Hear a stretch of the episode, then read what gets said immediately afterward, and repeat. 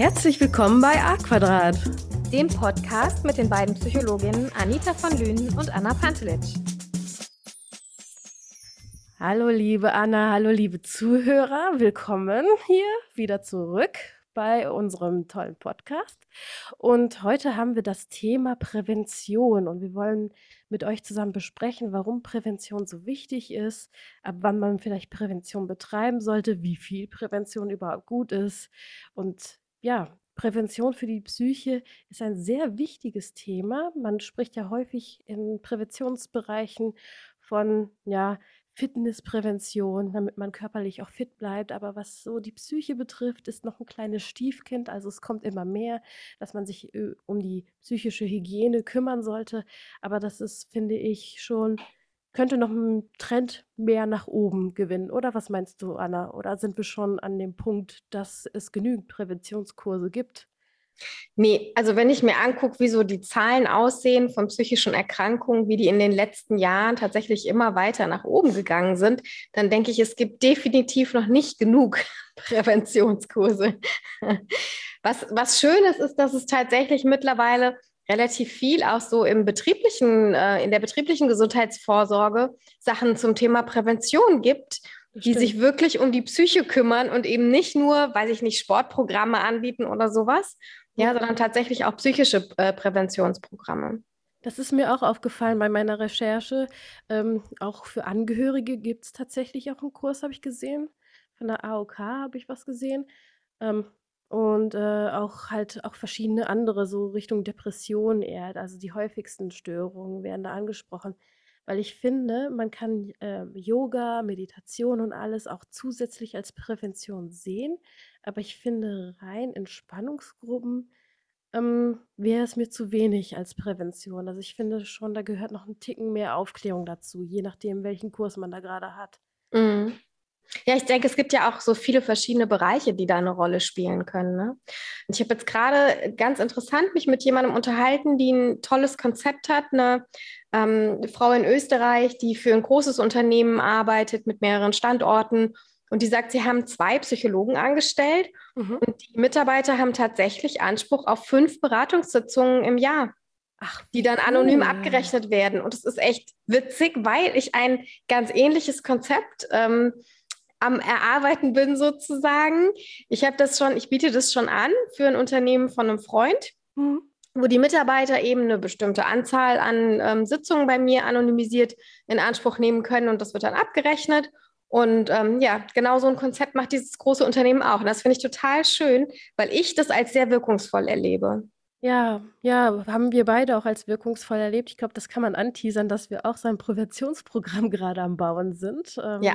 kurz vor Abschluss sind, ähm, das fertig zu haben, wo man sich auch auf die Warteliste setzen kann, wenn du magst. Sehr gerne, genau.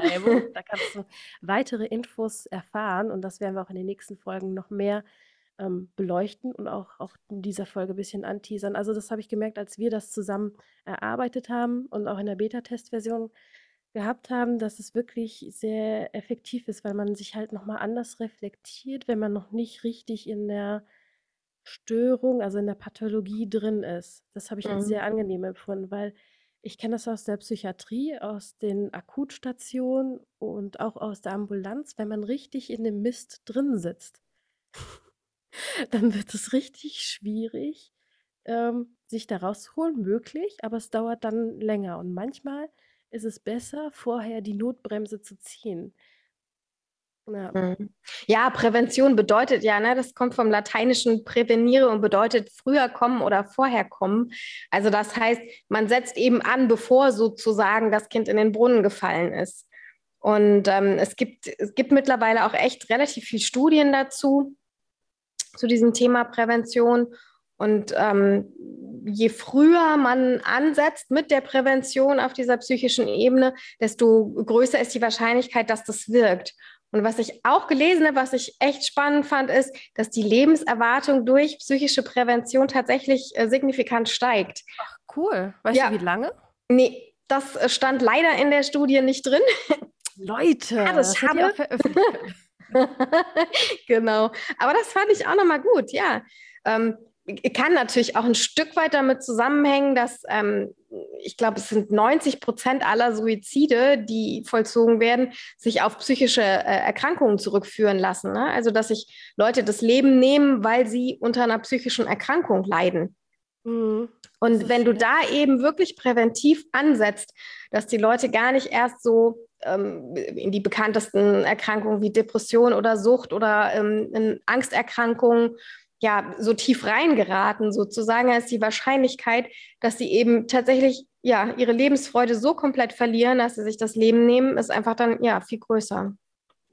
Ja, und dann kommt kommen die Leute natürlich mit der Frage, wann merke ich, wann ich handeln muss. Ne? Ab wann ist der Punkt erreicht, dass ich jetzt präventiv an, einschreiten muss? Und meine Antwort ist, es kommt drauf an. Sehr, sehr, sehr anwaltdeutsch, ich weiß, sorry. Aber es kommt wirklich auf die Person an. Aber ich würde allgemein formulieren, wenn du langsam merkst, dass deine Lebensqualität immer mehr darunter leidet. Das heißt, dass du alltägliche Dinge auch nicht mehr so schaffst, wie du die sonst schaffen würdest. Dass die kleinsten alltäglichen Dinge dich noch mehr belasten oder aus dem Ruder bringen, was es sonst nicht tun würde. Oder mhm. was würdest du sagen, Anna? Wann merkt man, dass man so einen Präventionskurs überhaupt braucht? Mhm. Also ich glaube, den ersten Schritt, den man dafür braucht, ist tatsächlich erstmal eine Achtsamkeit für sich selbst, so ein Gefühl für sich entwickeln, äh, wie geht es mir überhaupt? Und was tut mir gut, was tut mir nicht gut? Ich glaube, das ist der erste Schritt. Wenn man sich damit auseinandersetzt, merkt man eigentlich relativ schnell, ob man aktuell eine hohe Belastung hat oder nicht und ob man die noch gut kompensieren kann oder nicht. Weil ähm, es geht ja jetzt nicht nur darum, dass man nicht mhm. krank ist, ja, mhm. um gesund zu sein, reicht es eben nicht, äh, dass die Krankheit nicht da ist, sondern es kommt ja auch, so wie du gesagt hast, darauf an, wie viele belastende Faktoren sind denn da und wie viele Schutzfaktoren kann ich denen denn entgegensetzen, mhm. um das wieder auszugleichen. Und wenn da ein Ungleichgewicht ähm, entsteht, dann denke ich, ist der Punkt erreicht, wo es gut wäre, ja, anzusetzen und dann zu gucken, entweder oder bei beiden Punkten anzusetzen, wie kann ich Belastung reduzieren und wie kann ich die, die Schutzfaktoren, nämlich meine Kompensationsmechanismen hochfahren. Und das ist für mich die Kunst der Prävention, ne? dass da diese diese Balance einfach wieder hergestellt ja, wird. Ja, ja, das ist so ein Ungleichgewicht einfach irgendwann. Ja. Das heißt, wenn ich merke, dass meine Schutzfaktoren und Schutzfaktoren können ja auch, auch durchaus ähm, Hobbys sein oder Entspannung oder andere Mechanismen, das ist ja individuell. Ähm, jetzt mal grob zusammengefasst, wenn ich merke, dass es das weniger wird oder ich das nicht erreichen kann, dann sollte ich mir schon Gedanken machen, ob ich überhaupt Prävention brauche. Irgendwie so Wenn es nicht mehr reicht, genau, wenn die ja. nicht mehr greifen. Wenn ich merke, die greifen nicht mehr, um meine Belastungen, denen ich ausgesetzt bin, ähm, auszugleichen. Und äh, wenn ich mir dann eben angucke, dass tatsächlich die Belastungen auf uns alle aktuell zunehmen aufgrund ja. der Situation, in der wir uns befinden. Ja. Ne, da sind einfach die Belastungen bei allen gestiegen. Und das ja. ist was, was ich wirklich im Umgang mit Menschen erlebe die Kompensationsmechanismen, die wir vorher alle hatten, konnten noch ausgleichen und das reicht jetzt bei vielen nicht mehr. Das merke ich auch, dass das bei sehr vielen einfach nicht mehr reicht, dass es einfach das Maß voll ist, weil selbst, das haben wir ja in einer anderen Folge besprochen, selbst wenn man versucht, sich dem zu entziehen, rutscht man ja trotzdem immer wieder rein, weil selbst ja. wenn ich in den Supermarkt gehe, werde ich ja teilweise damit konfrontiert, was gerade da ist und wovor ich eigentlich gerade Angst haben muss. Also ja. selbst wenn ich versuche, mich aus der Angst zu nehmen, wird mir ständig was vorgehalten, damit ich wieder in diese Angst reinkomme.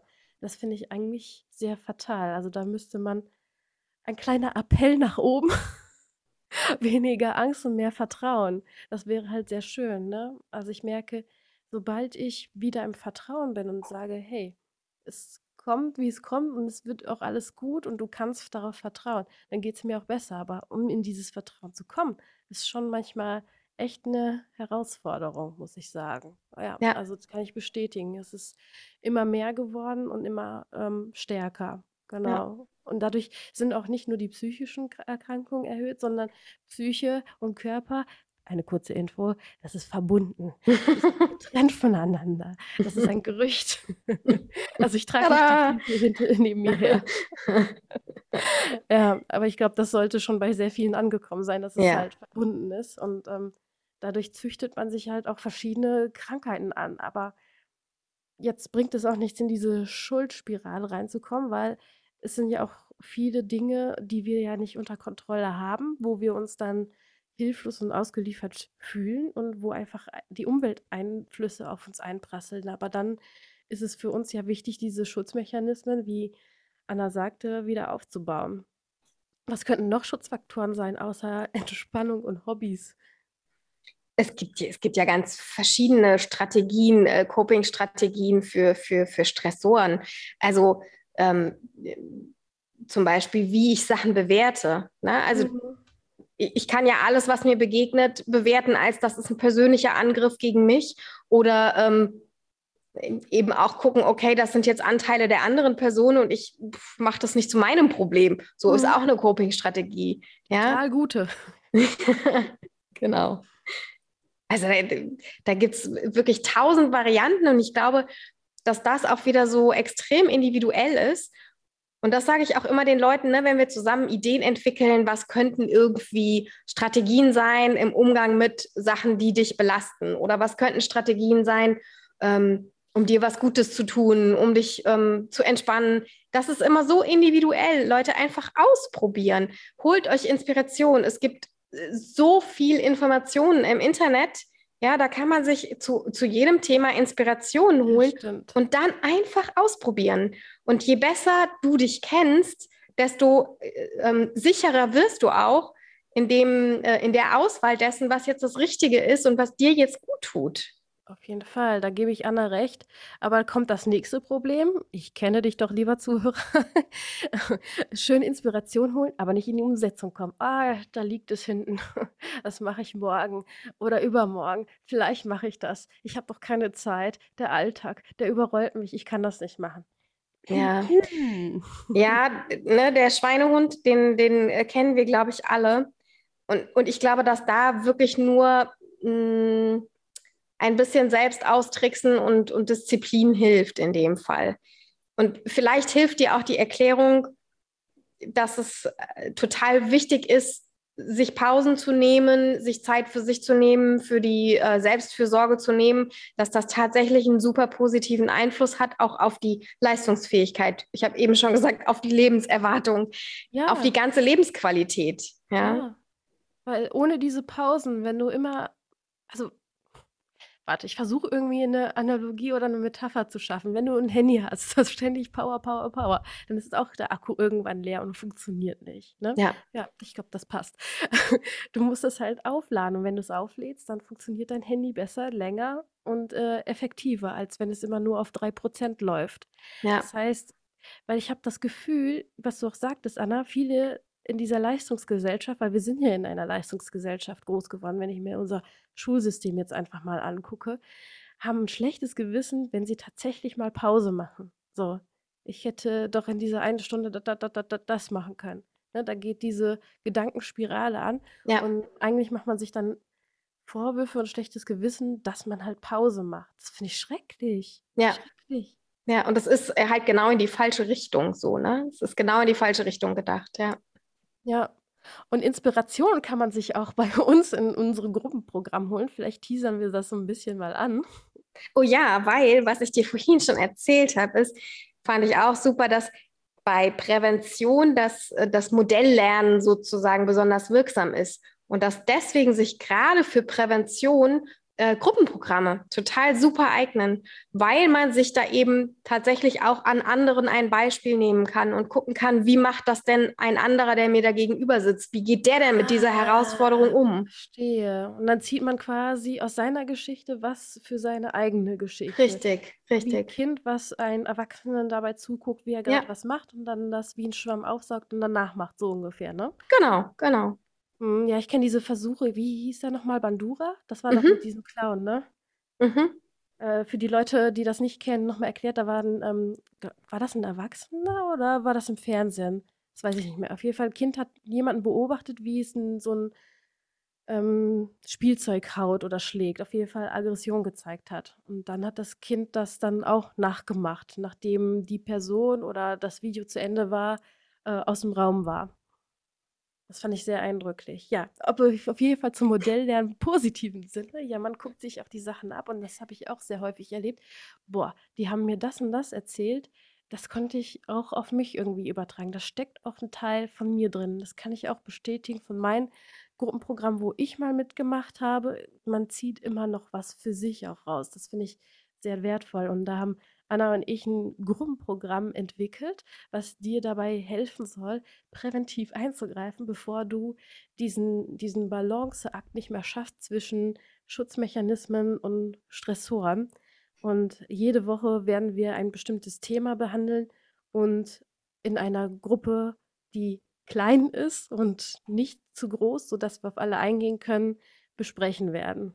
Mhm. Genau, es soll ein ganz intimer Austausch sein und wir legen wirklich besonders viel Wert darauf, dass eben ja auch die Teilnehmer sich gegenseitig inspirieren und sich gegenseitig unterstützen, weil es macht einen Unterschied, ob du oder ich sagen, na ja, aus fachlicher Sicht kannst du mal das und das machen, ja, oder ob mein Gegenüber, der da irgendwie so auf Augenhöhe mit mir ist, sagt, du weißt du was, wenn es mir so und so geht, dann mache ich das und das und das hilft mir.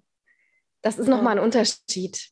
Deswegen haben wir da auch gesagt, legen wir viel Wert drauf, dass dieser, dieser intensive Austausch untereinander eben auch stattfinden kann. Ja, und äh, wir haben das auch schon durchlaufen, dieses Programm. Also es ist jetzt nicht komplett neu für uns. Wir haben das schon mal ausprobiert, erfolgreich. Es hat wirklich sehr gut geholfen und sehr gut gefruchtet, finde ich. Also ähm, man bereitet sich darauf vor, auf die jeweilige Stunde und es gibt auch eine Nachbereitung, damit man einfach in diesem Flow, sag ich mal, bleibt und auch äh, Selbstreflexion betätigen kann, weil es bringt dir ja nichts, wenn du nur diese Stunde oder diese 90 Minuten da bist, aber nicht das nochmal irgendwie für dich in deinen Alltag halt integrierst. Und uns ist es wichtig, dass du maximal davon profitierst und auch was für dich in deinen Alltag mitnehmen kannst. Ne? Genau, es soll auf jeden Fall sehr, es ist eine sehr intensive Zeit. Ich finde, schon, dass diese ähm, ja, sechs, sieben Wochen von dem Programm eine sehr intensive Zeit sind für die Teilnehmer, aber dafür nehmen sie eben auch so das Maximum für sich mit. Ja, ja. Und wir Und können auch lange danach noch zehren. Das stimmt. Und wir sind nicht nur äh, Leute, die drumherum reden, sondern wir sind sehr darauf bedacht, dass du wirklich Praxisbeispiele ja. bekommst, so wie Anna sagte, dass du das Maximalste daraus bekommst. Ja, genug Eigenwerbung. Äh, weitere Informationen, wie lange es dauert, wie der Ablauf genau ist, das kannst du auf unserer Homepage finden. Da haben wir kurze ähm, Erklärvideos, aber auch m, Beschreibungen und da kannst du äh, gucken.